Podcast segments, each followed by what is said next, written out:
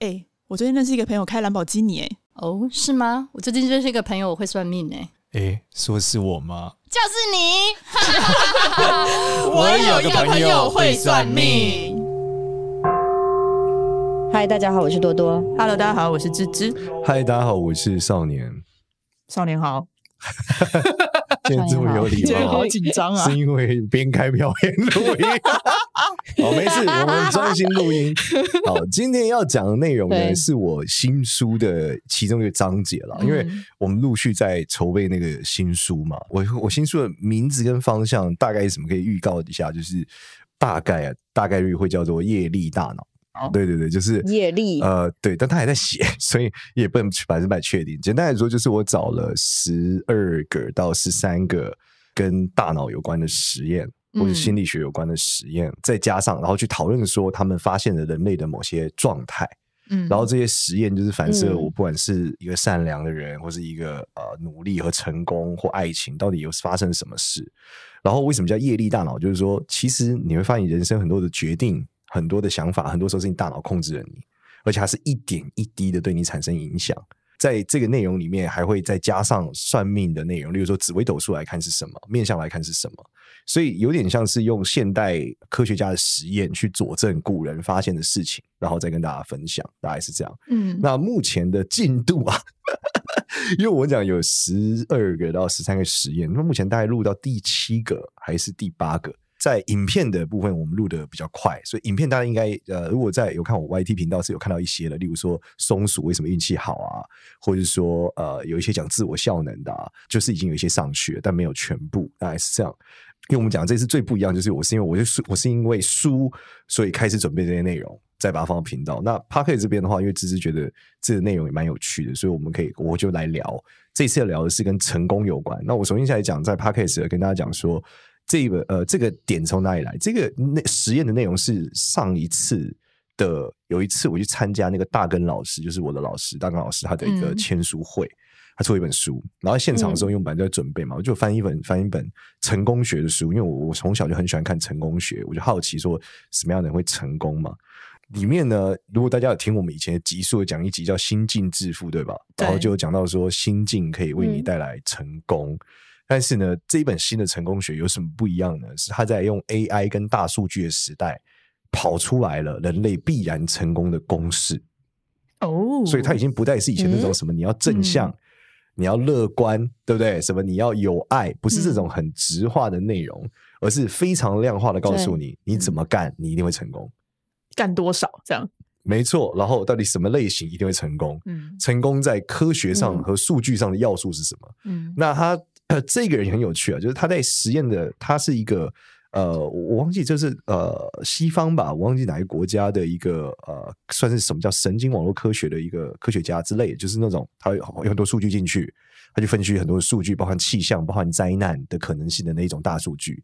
然后他在做这件事的时候，他跟他的学生，他给学生来做做这件事的时候，然后就在讨论说，他们投这个期刊会不会成功？就后来发现，既然我们在讨论我们投期刊会不会成功，那不如咱们就。就直接来讨论成功吗？所以他们就开始先从科学家们的成功来研究。嗯、那他这个假设性很有趣，他就讲说有这么多的呃科学家们，他们在做自己的实验，做自己的研究。可是有些科学家特别有名，有些人不有名。觉得爱因斯坦非常有名，对吧？但是在爱因斯坦那个时代，肯定有好多跟他一样伟大的科学家，但你不知道是谁，嗯、对啊，但都不有名。嗯，yes。所以他就来讨论说，到底为什么？就是我们能不能有个数据去确定？谁一定会成为一个出名且非常有影响力的科学家？谁应该很难？嗯，类似这样，他就开始去跑一些数据。就跑完这个数据之后呢，他后来发现，哎，这个 model 他跑出来了，他就开始实验另外的其他的产业，看能不能知道谁一定会成功，谁一定不会成功。对啊，就像很多歌手好了，嗯、他的唱歌也很好听，然后他的能实力也非常的强，但是他就但就没错没错，所以他他就开始去测验很多东西，嗯、例如说啊、呃，运动员。啊，歌手、作家，嗯、然后去测什么企业人士，类似这样，等等等等，然后品酒的干嘛的，不不，全部测完，就去跑完之后，他就得到一个结论，一个初步的结论，我觉得很有趣，我跟大家分享。第一个，他认为成功分两种，一种叫你肉眼可见的差距的好的成功，嗯，一种叫做你很难分辨它到底多好的一种所带来的成功。嗯，怎么说呢？举例来说。打网球的成功很容易分辨。对，我打过去，对方没接到，我分数够，我赢了，就是赢了嘛，对吧？这个好坏很容易分辨，对吧？红酒品尝，他说在最顶尖的红酒品尝上是一个非常难的。嗯 就是你，你盲测嘛，像把最好红酒放在这，让所有人去喝，嗯，它的好跟坏真的没有差到像你看网球那个有境界没境界差那么多。对，最好的第一名跟就是他们如果在顶级红酒里面最好的跟最烂的，可能你真的很难分出来。他说，如果是很好的红酒跟很烂的红酒，你分得出来，但是在顶级的红酒里面去分谁是第一名，谁是第十名，你其实超难。嗯，然后就发现这两种成功呢，它的要素构成有一个核心关键的不同，就是。如果很显著能分辨它好坏的，一般来说就是那一个现象就已经决定了它会不会出名跟成功。举例来说，嗯，就我们刚才运动嘛，嗯、你投的进，你就会成功。这个人每一球都可以进，他一定会成功。嗯，好，他每一球投不进，他一定会失败。但如果是在像红酒或他讲画画领域，嗯，他说画画只是一个艺术品，是一个超难分辨。连如果你没有接受过任何艺术教育，现在两幅画放在那，他很难分辨到底毕卡索跟旁边那幅 谁比较卖钱，对吧？因为你要知道毕卡索，你才会觉得它值钱，对，不然放在那你就觉得对，不，我觉得它可能很便宜，类似这样。这一种类型就超难分辨它哪个比较好的东西，取决于他的人际关系哦，决定了他会不会成功。嗯，但他这个人际关系讲的又不是这个人会不会交朋友而已，他讲的是这个人他的人际网络有多广。而人际网络分两个阶段，嗯。第一个阶段就是交朋友，对吧？我认识你，你认识他，认识他。第二个阶段就是透过认识他的人再传出去的名声，因为我认识我一个朋友，那个朋友他很有影响力，然后他跑去跟所有人讲我很屌，嗯，所以所有人就一一二一一传十，十传百，口耳相传我很屌。对嘛，就是类类类似一个餐厅好了，他会说哦，哪哪谁谁谁谁来过我们的餐厅，对，就有一个权威性的人来帮你背书，你就很屌。然后接着是，对，接着是这些人去吃过的人就看到说，你看那个谁谁谁，呃，那个周杰伦去过，哎，对，虽然不知道是真的周杰伦，现在周杰伦很多分身，对，超多的，对，那个人是对周杰周周杰伦，然后就开始传说，你看周杰伦去吃过。然后就一传十，十传百啊！最后这间餐厅就变成了周杰伦去吃过的餐厅。对，那可能周杰伦只是是周杰伦去吃过，不是周杰伦。周杰伦对，所以这件事情呢，他就讲，他说成功就分了两类。嗯，所以他说在这个情况下，他只要去跑数据，他就可以马上知道，如果第一，你的你的这个赛道到底是什么？嗯，是属于很肉眼可见的好坏，还是属于很难分辨的？嗯，对，那他就会把这个数据排开。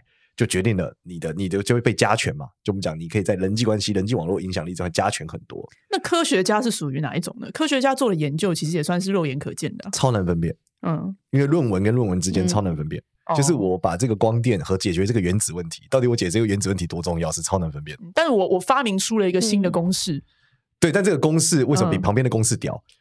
你也超难分辨。嗯，歌手也很难分辨呢、啊。歌手像这种艺术，歌手的顶尖歌手肯定很难。对，所以唱歌比赛超难的、啊。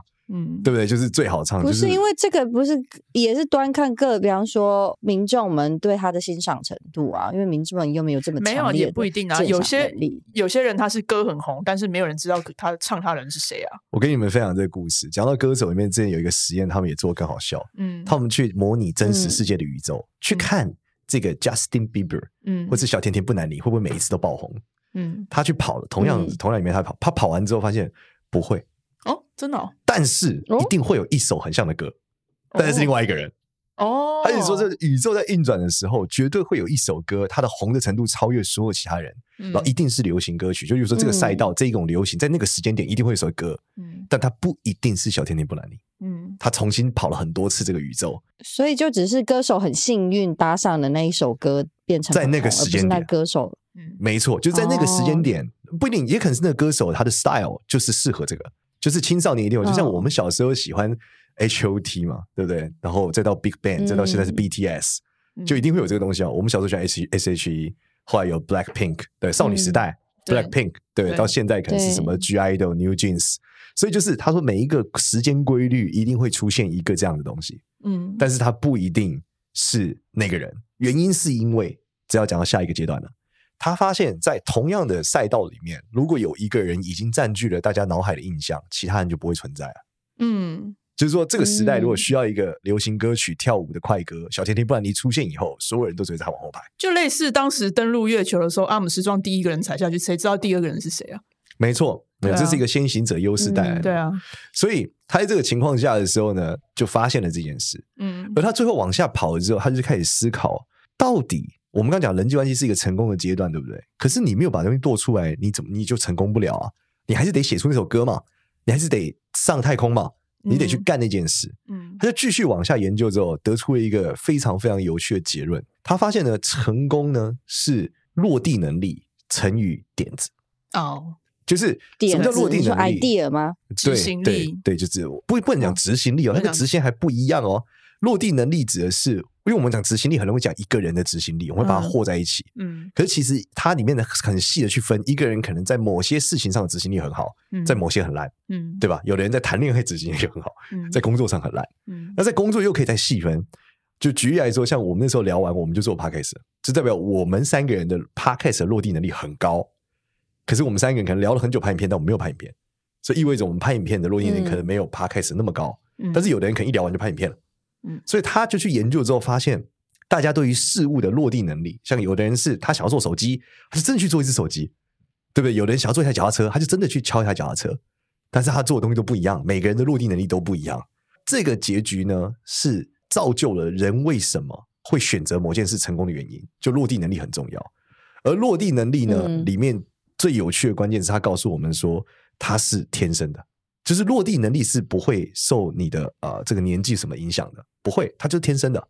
面相怎么看？三根高的人吗？不是不是，这个这面相呃面三根高是全方位执行力，他并没有细化到到底我会不会去做水杯，呃、我会不会去做手机？嗯、呃，对。他哦，你是说他是哪一个特别哪一个类型的落地？没错，就像画画，对，就是漫画家去画画这件事，他他想要画漫画。我们看，像我小孩八岁嘛，嗯，我们小孩都有超多梦想，对不对？但是真的去画画，真的把歌唱出来的，没有那么多小孩。对，因为每个小孩就是他想画画，但他就没有，他只是停留在想，他没有真的去画嘛。嗯，所以这个落地能力呢是天生的。嗯，点子呢是会会随着时间进步而改变的。嗯，所以你的成功概率是你的落地能力乘以你的点子好坏。嗯。那点子这件事，就是你一直想，一直想，你一直练习，练习会一直进步嘛？点子会越来越好，会有经验嘛？对啊，你就会变强，一直去打磨它。对，那这件事情是什么？我觉得最震撼，这就是紫微斗数里面的化禄星在哪一个星星上？因为紫微斗数上面每一个人的命盘里面都会有一颗星星化禄，而它跟你的工作方式特别有关，跟你赚到钱的方式特别有关。嗯，所以那就是可能那个就是你的落地能力。嗯，而且你落地之后还能赚到钱的能力，还不只是落地而已。嗯。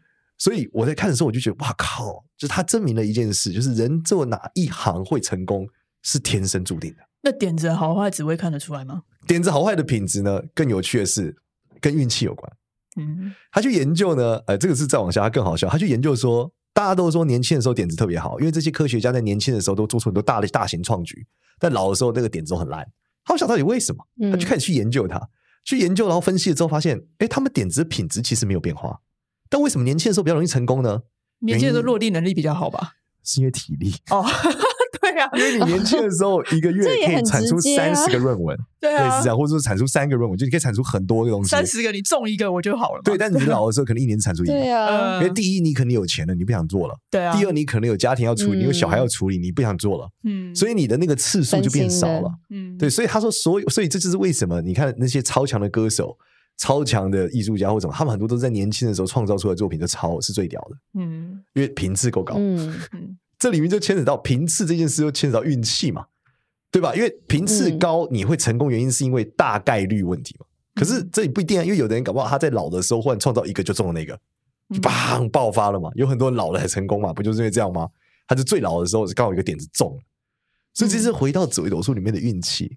就是说，你有这个话路，你能落地，不代表这一个话路会停留在你对应的地方，可以理解吗？大叔在旁边跳舞，真的是、嗯、没有我在开机票，我在买机票，我很有执行能力，很有执行力。好，大叔，你看，所以大叔成为旅游旅游网红，就是因为他有这个落地能力，就在录音室还在这边给我们，跟在旁边跳舞，真的是。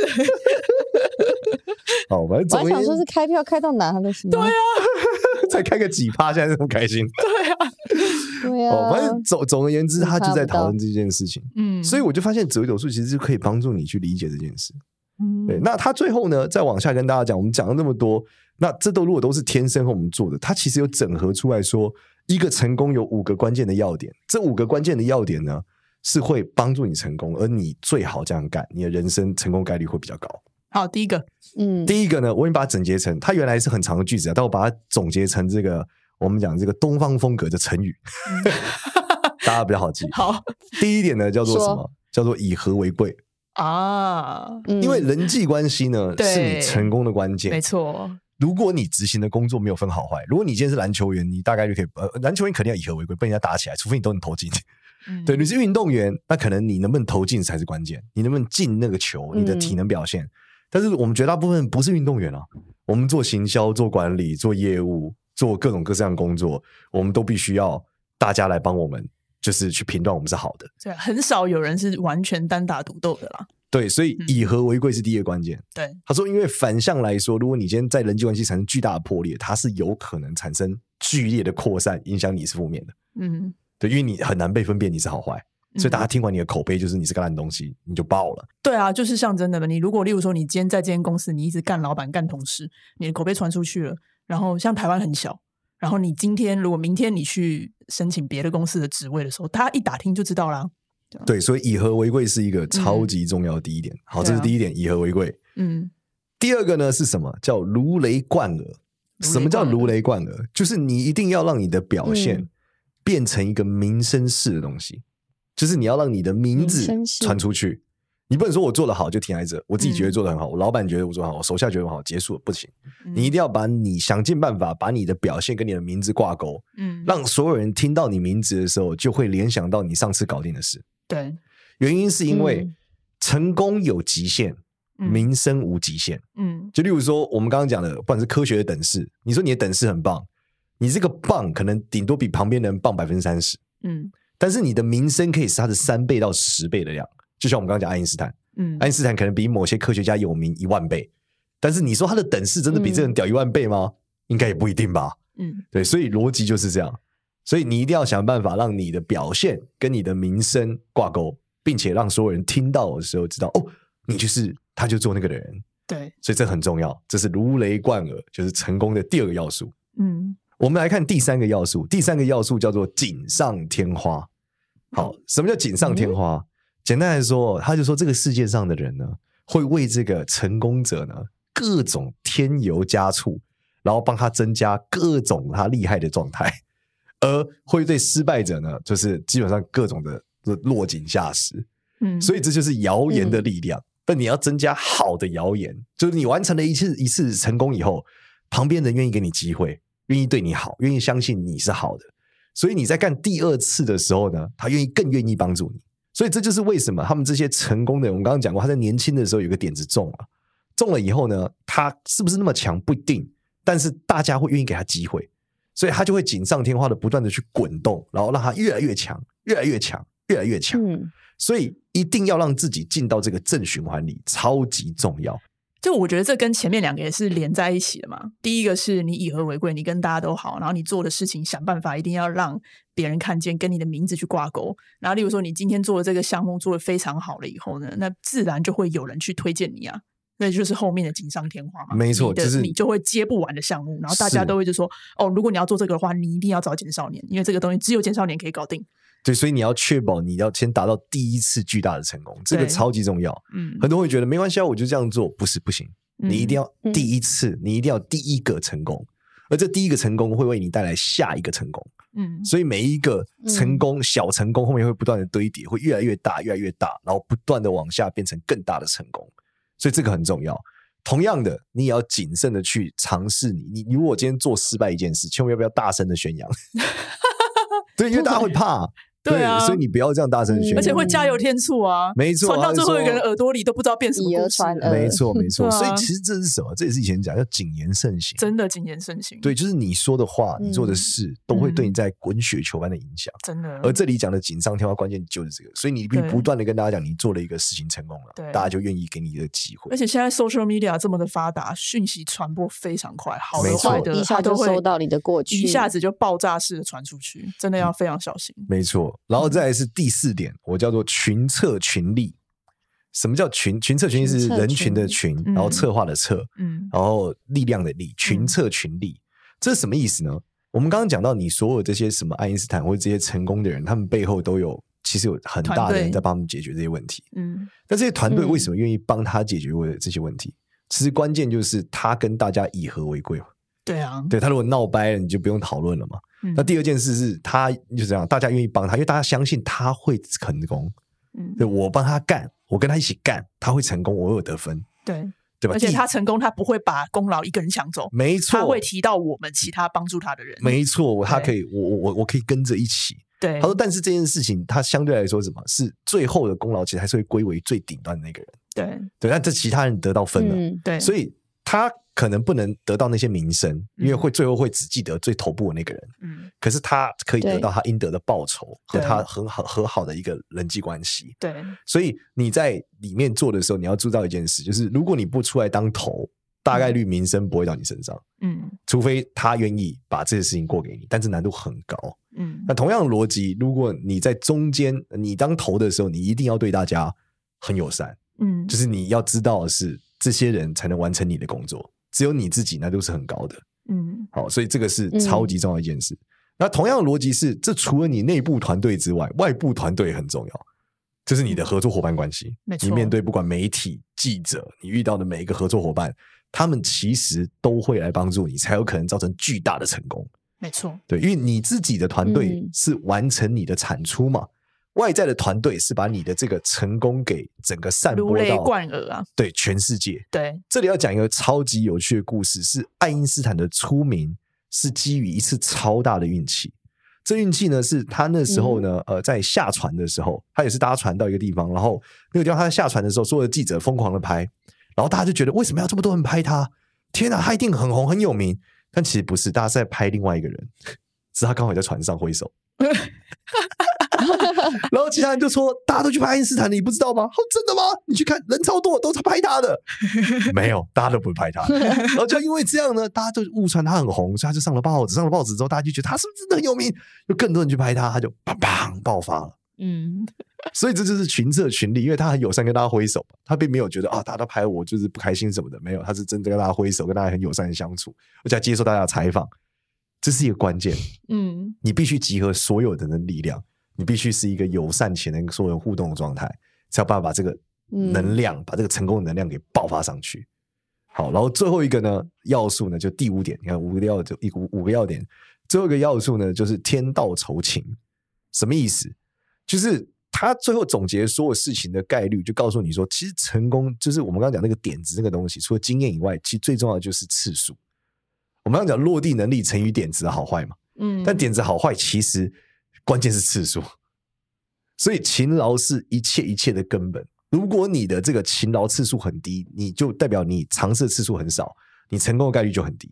嗯，所以你的点子可能你就一、嗯、你可能还没有试到成功的点子，你可能这辈子就结束了，就，啊、就先结束。没错，所以然后再来就落地能力嘛，你得真的找到那个你能做的落地，落地之后不断的试，你就会成功。嗯，所以第五点的关键就是你必须每天认真狂干。很多人说选择比努力重要，这绝对是对的。对，但但你今天努力的过程就是那个 啊，做出更好选择的一个必要条件。对，对你如果都不努力尝试，你基本上很难，除非你是天之骄子，就会把踩一次就中。你要要先努力，先试错，你才会知道你下一个选择应该要怎么做啊。对，然后你每一次、啊、每一次这样的过程，你就会不断的获得机会，获得机会，你就一次一次的打击机会。嗯，然后你当你试了第一个小成功以后，嗯、大家你再跟所有人讲，所有人就愿意再给你机会，你就继续试，你就开始到中成功，最后再到大成功。嗯，对，所以它整套的这个 AI 逻辑，其实就是用这个方式呢去判断你会不会成功。而在算命的逻辑，我就回到我们刚刚讲紫微斗数里面，其实就是命盘，你会告诉你你干什么事会发达，你什么事绝对干不了。嗯然后你在运气上呢，你什么时候干 比较容易中？嗯，嗯对吧？你干中的概率在今年比较高，你干中的概率在可能在几年后你就没机会，所以你现在得认真干。那事实上，因为它只是概率的问题嘛，所以实际上来说，你今天认真干，你在运气很差的时候，你还是很努力、很这个呃勤奋、以和为贵、忍耐，你还是有机会成功。嗯，对，因为它是概率的问题。嗯，对，所以这就是我觉得以前大家在成功学里面最常听到，你要有 passion，对不对？找到你有热情的事情，其实就是就是我们刚刚讲的落地能力嘛。你很有热情，代表你有你办法落地嘛？而且你有办法一直干呢、啊。对，你才有办法一直干嘛？对啊，不然你就只是为了要交作业而已。没错，这是一个很重要的关键。第二个就是耐心嘛，嗯，你必须不断的等待，不断的干，反正干久一定会中，它就是个概率的问题。对，没错。对，所以综合下来，就是我们在这一次的成功学讨论里面，就用这个数据的方式跟大家分享。其实算命也告诉你很多。那面相里面呢，其实也是一样的逻辑嘛。什么叫好的面相？好，就是三根够高就好，就是因为他刚他执行力高嘛。他也不用睡觉嘛，别人干五次，他可以干十次啊，那、嗯、他成功的概率就会比较高啊，对不对？很多人就会来说，那垫三根有用吗？垫你说怎么样？垫三根？对啊，你把三根不行啊，这本身还是心脏的问题啊。啊，对啊，那再来是民生以和为贵嘛？为什么眉毛离眼睛远就成？因为眉毛离眼睛远的人比较冷静嘛。眉毛越印堂越开，为什么会成功？嗯、因为印印堂越开的人也越容易以和为贵嘛。眼睛比较小的人也比较冷静嘛。对，眼睛比较小也是嘛。嗯、所以，然后脸比较圆的看起来比较友善嘛。嗯，这这些是富贵的表现嘛。嗯、你所谓的饱满、脸色良好，就是你看起来过得很好啊。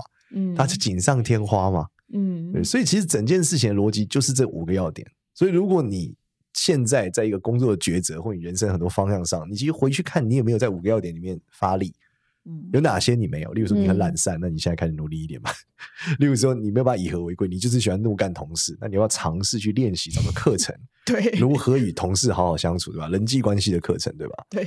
那如果说我不知道怎么出名，那同样出名不就是建如何建立个人品牌、自媒体，不就这些东西吗？嗯、让自己的这个表现变得更好嘛，嗯、对吧？那的群策群力就是领导力嘛，管理力嘛，就这些。所以一样，你去学习如何领导大家。管理大家，这也是一个方向嘛。但有些人他可能他就天生不想要去当一个领导者或管理者，那你就是要找到一个很厉害的领导者，你跟着他飞。不是，那你就很难达到最巨大的成功。那有些人他不一定是要，因为他就是天生他不想要去啊。那你就可以在小范围里面做这件事啊。嗯。但是你就相对比较辛苦，或者是你就做一个好坏很容易分辨的工作。哦，就像运动员，运动员，你投进就对了。嗯，对，你投进就是对的，你没进就是错的。嗯、没进，你做再多都错的。对，嗯、所以这是 NBA 我。我我最近感触，我不知道大家有没有看 NBA。NBA 最近有一个团队的球队很强，叫快艇队。那快艇队里面呢，嗯、有一个超级球星叫这个雷纳德。那他就是不爱讲话，但他的整个表现绩效就是全 NBA 排前几名的，就会进，又可以防守，又会进。对，他也不用讲话，但他就是很红，求顶级表现，拿到总冠军，就这样。嗯，对，那你就做这个工作嘛。但如果你的工作是超难分辨好坏，你又不想要出名，那你真的会很不爽，因为会有很多干的比你烂的人，但是他比你成得得到更好的评价。因为很抱歉，你的工作超难分辨，他到底好或坏。对对，就是艺术家就这样。对，所以就看他今天哪一个人人缘比较好，大家比较记得他。对，当然你可以说不一样，有一个艺术家他也没朋友，他最后很成功啊。所以大家都讲艺术家死后会比较，就他活着的时候可能比较讨人厌嘛，死后就变成一幅作品了嘛，那就有一个人缘好的人把它去卖了。有道理哦，对呀，活着的时候就很叽歪啊，很多人也就艺术家不就这样吗？对啊，那水干嘛呢？那死了之后，他东西很漂亮嘛，然后旁边他的朋友把他收一收，拿去卖给别人说：“你看这多好多好，怎么样？怎么样？怎么样？”对，朋友帮他锦上添花。对啊，而且永远不会再以以以跟别人不合，因为你死了。好像，所以逻辑其实是这样的。好，我们这一集到这边跟大家分享这个事情，希望大家都可以从中去学习关于成功的很多要素。我其实个人是很有收获的吧。对啊，我觉得这其实每一点都环环相扣。没错，没错。谢谢少年，感谢少年的分享。好，那我们今天就到这边。喜欢我们的话呢，记得到 Apple Podcast 给我们五星好评，有关注一下我有个朋友会算命的 IG 跟 Facebook。谢谢，拜拜，拜拜。